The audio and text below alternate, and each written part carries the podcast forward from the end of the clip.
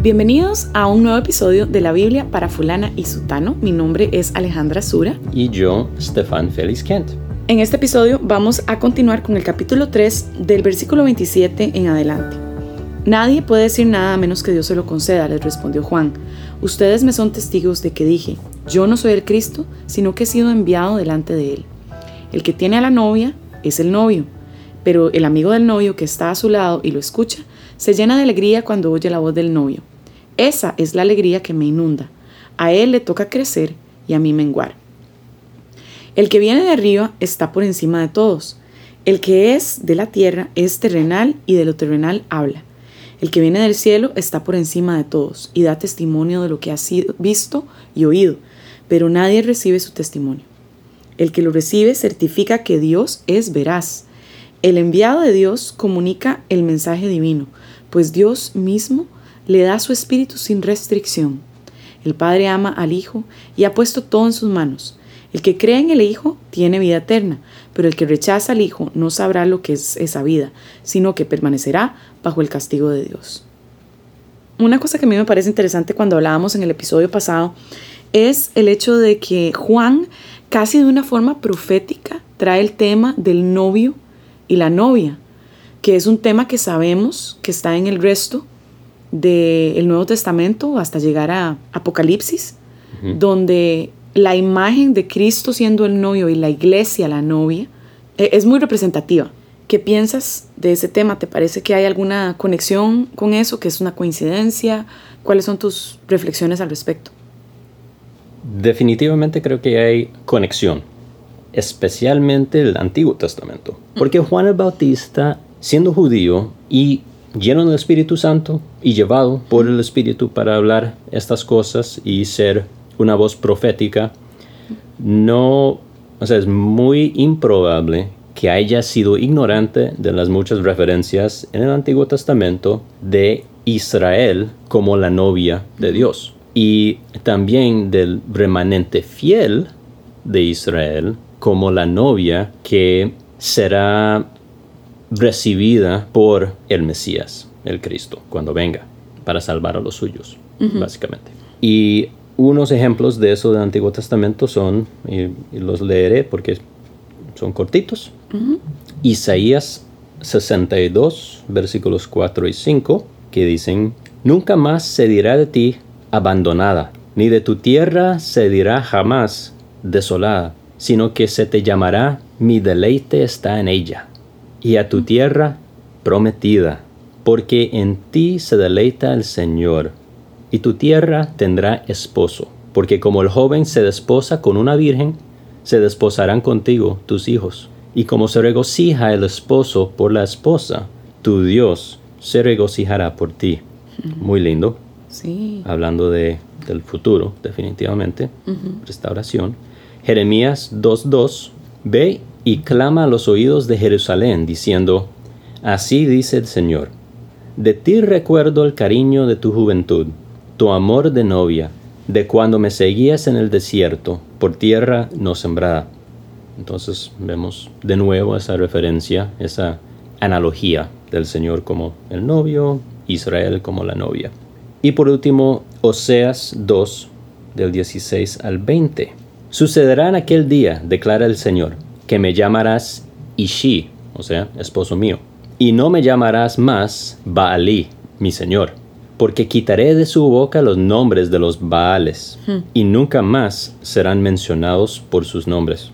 En aquel día haré también un pacto por ellos con las bestias del campo, con las aves del cielo y con los reptiles de la tierra. Quitaré de la tierra el arco, la espada y la guerra, y haré que ellos duerman seguros te desposaré conmigo para siempre.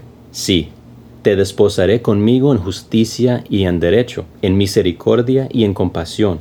Te desposaré conmigo en fidelidad, y tú conocerás al Señor. Wow. Y hay muchas más referencias en el Antiguo Testamento. y, negativas también, donde eh, ah, Dios, ¿verdad?, le reclama a, a su pueblo haberle dado la espalda como una esposa infiel, como una prostituta. Exactamente. Se ha prostituido a los otros dioses y demás.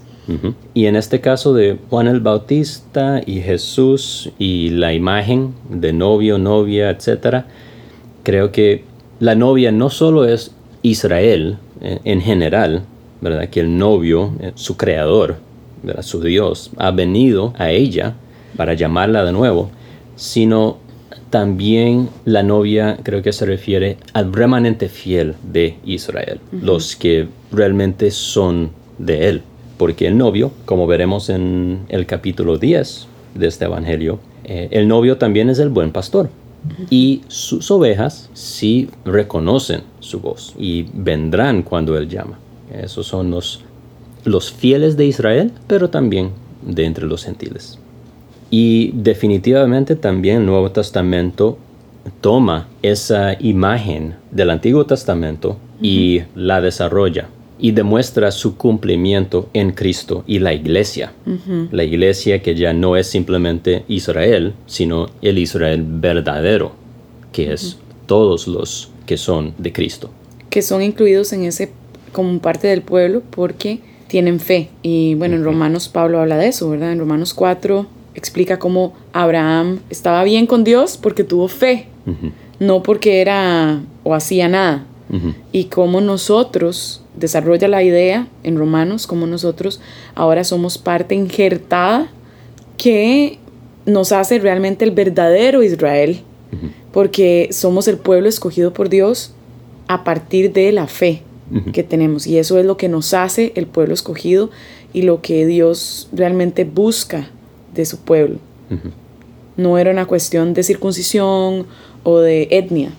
Exactamente. Sí, y como dijiste, en, Romanos 4, Pablo da el ejemplo de Abraham en cuanto a eso. Y otra vez en el 9 habla de que no son los israelitas según la carne lo que realmente son de Israel, sino los que lo son por la fe, ah, espiritualmente. Sí, entonces me parece muy interesante la revelación de Dios ah, profética a Juan el Bautista donde Juan el Bautista toma este tema, como vos decís, que viene ya desarrollándose en el Antiguo Testamento. Y recordemos que Juan el Bautista tenía un padre que era levita, o sea, básicamente sacerdote, ¿no? Entonces, posiblemente Juan el Bautista conocía bastante bien las escrituras y además aplica esto al Mesías y lo ve para el futuro en cómo esto se va a venir a desarrollar de una manera diferente casi en, en Cristo como tú dices, cómo se va a completar en Cristo. Quizás no con todo el detalle, pero él está entendiendo que hay una conexión importante. Entonces no solo le está enseñando a sus discípulos, sino que está reconociendo la línea profética y la historia de salvación que se culmina en Cristo. la, la, historia redentiva. Sí. Súper interesante. Sí, Juan el Bautista reconoce quién es Jesús. Y Juan el apóstol, el autor, ya para este tiempo que está escribiendo este Evangelio, sí entiende muy bien todo lo demás, que Cristo es efectivamente el cumplimiento de esas profecías y es el novio del Israel verdadero, que es la iglesia, eh, compuesta de tanto judíos como gentiles. Ok, entonces la última sección de este pasaje es de, del versículo 31 hasta el 36. Y la pregunta donde quedamos en el episodio pasado viene aquí. ¿Dónde termina el discurso de Juan el Bautista y dónde empieza el comentario de Juan el autor? Y la Biblia que estoy viendo aquí, que es la nueva Biblia latinoamericana de hoy, y aparentemente hay una nueva, nueva versión, la nueva Biblia de las Américas o algo así, no sé. Pero la que tengo aquí es esa que dije. Y esta lleva el discurso de Juan el Bautista hasta el final del capítulo o sea, hasta el 36. Y como habíamos dicho de una sección anterior, de hecho fue en este mismo capítulo, los versículos 16 al 21, creo que también aquí es parecido, que esta versión en ambos casos lleva el discurso hasta el final, o sea, de la misma persona. En el caso anterior eh, es Jesús hablando con Nicodemo. Y esta versión y otras versiones llevan el discurso de Jesús hasta el versículo 21. Y habíamos hablado de que nos parece, por lo menos a nosotros y a, y a otros, nos parece mejor cerrar las comillas, o sea, el discurso de Jesús, después del versículo 15, y que del 16 al 21 es comentario de Juan el autor. Vamos a hacer lo mismo aquí. Nos parece mejor también en este caso cerrar el discurso de Juan el Bautista y cerrar comillas al final del versículo 30 y que ya del 31 al 36 es comentario de Juan el autor. ¿Por qué? Bueno, porque en este pasaje de 31 al 36 hay varios temas compilados, digamos, aquí de todo el capítulo. Entonces parece más probable que es Juan el autor tomando estos diferentes temas eh, que ha venido relatando y haciendo un tipo cierre a esta sección en general. Entonces el 31. El que procede de arriba está por encima de todos. El que es de la tierra procede de la tierra y de la tierra habla. El que procede del cielo está sobre todos. Lo que él ha visto y oído, de eso da testimonio. Y nada recibe su testimonio. El que ha recibido su testimonio ha certificado esto, que Dios es veraz, porque aquel a quien Dios ha enviado habla las palabras de Dios, pues Él da el Espíritu sin medida. Entonces, el que procede de arriba, eso de arriba es algo que vimos anteriormente en el capítulo y trae a la mente inmediatamente versículo 3 y versículo 5 de este capítulo, cuando Jesús está hablando con Nicodemo y habla de que eh, si uno no nace de arriba, y yo argumenté a favor de esa traducción en vez de de nuevo, el que no nace de arriba no puede entrar al reino de Dios. Y entonces, tomando algo de anteriormente, aquí está repetida de nuevo. El que procede de arriba está por encima de todos. El que es de la tierra procede de la tierra y de la tierra habla. El que procede del cielo está sobre todos. Jesús, que procede de arriba, está por encima de todos. Y el que es de la tierra, por ejemplo, Juan el Bautista, ¿verdad?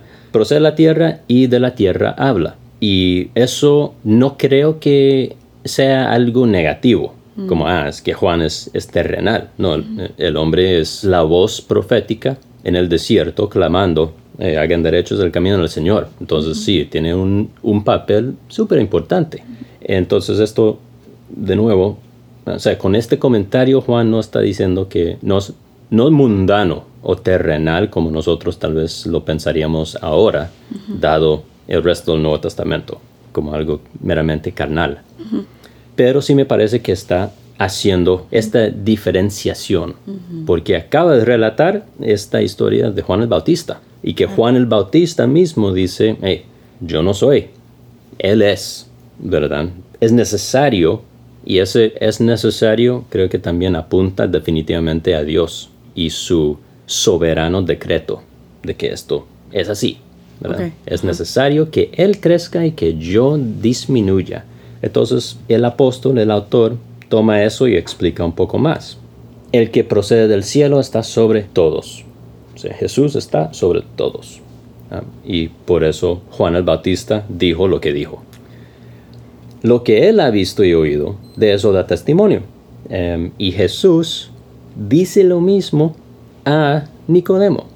Si vamos atrás a el versículo 11, Jesús le dice a Nicodemo, después de decirle, tú eres maestro de Israel y no entiendes estas cosas, dice, en verdad te digo que hablamos lo que sabemos y damos testimonio de lo que hemos visto pero ustedes no reciben nuestro testimonio. Tomando eso, Juan, el autor, nos lo repite aquí. ¿eh? Lo que él ha visto y oído, de eso da testimonio. Y nadie recibe su testimonio. Versículo 33. El que ha recibido su testimonio ha certificado esto, que Dios es veraz. Y Juan, el apóstol, el autor, dirá eso mismo de él en sus cartas. Interesante. Claro, sí. En Primera de Juan, así empieza. Lo que hemos oído, lo que hemos visto, lo que hemos tocado, de eso damos testimonio. Sí. Porque aquel a quien Dios ha enviado, o sea, Jesús, habla las palabras de Dios, pues Él da el Espíritu sin medida. Esa es otra ambigüedad, ¿verdad? Pues Él da el Espíritu sin medida. ¿Quién? El Padre da el Espíritu sin medida y diciendo que Jesús, a quien Dios ha enviado, a quien el Padre ha enviado, habla las palabras del Padre porque el Padre le da a Jesús el Espíritu sin medida? O más bien está diciendo que Jesús, que el Padre ha enviado, habla las palabras del Padre porque tiene el Espíritu y Jesús además da el Espíritu sin medida a los que creerán. 35. El Padre ama al Hijo y ha entregado todas las cosas en su mano. El que cree en el Hijo tiene vida eterna, pero el que no obedece al Hijo no verá la vida, sino que la ira de Dios permanece sobre él. Dos cosas. Primero, ¿dónde hemos visto eso? Algo parecido. El que tiene al Hijo tiene la vida eterna y el que no tiene al Hijo no tiene la vida eterna. Ajá, eso ¿Dónde es, está? Eso es primera de Juan. Sí, pero en este Evangelio, ¿dónde lo hemos visto? La conversación con Nicodemo. Después. 3.16 y 17 y 18. O sea, del, Exacto, a eso me refería Sí. después de la conversación. Ajá. del, del 16 al 21. Ujú, ujú. habla de, de precisamente eso. Entonces, como habíamos dicho que esta sección, ¿verdad? Del 31 al 36 es comentario del autor, Sí. Juan el Apóstol, y está retomando varios temas de este mismo capítulo, solo que anteriores. Um, esto es otro ejemplo, ¿verdad? Él, él dijo esto mismo en 16 al 21, y aquí lo repite. Entonces eso, primero. Segundo, sino que la ira de Dios permanece sobre él, sobre, sobre el que no obedece al Hijo. No es que la ira de Dios cae sobre él como Por no haber creído. por un instante, ni vendrá sobre él Sí. en algún momento, sino que ya está sobre él y permanece ahí. Como dice en el 18, ¿verdad? El 3.18, el que no, pero el que no cree ya está condenado. Exactamente. Y Romanos 1.18, otro autor, y no escribiendo al mismo tiempo, pero igual, eh, mismo tema, la, la ira de Dios se revela desde el cielo. Entonces mi punto con esto es que la ira de Dios ya está sobre todo el mundo. Y Juan está todos- aquí remachando lo que ya venía diciendo a principios de este capítulo, de que ya estamos condenados. Excelente. Entonces, muchas gracias por acompañarnos en, esta, en este episodio de la Biblia para fulana y sutano. Pueden seguirme en Instagram, en Alesura, con S. También pueden buscar mi canal de YouTube, que es Alejandra Sura. Y recuerden que pueden apoyar este contenido y todo lo que estamos haciendo en redes por medio de patreon.com slash o rayita inclinada Alesura, con S también. Ahí pueden ver diferentes formas en que pueden apoyarnos. Muchas gracias por estar con nosotros y nos vemos en nuestro próximo episodio de La Biblia para fulana y sutano. Bye. Bendiciones.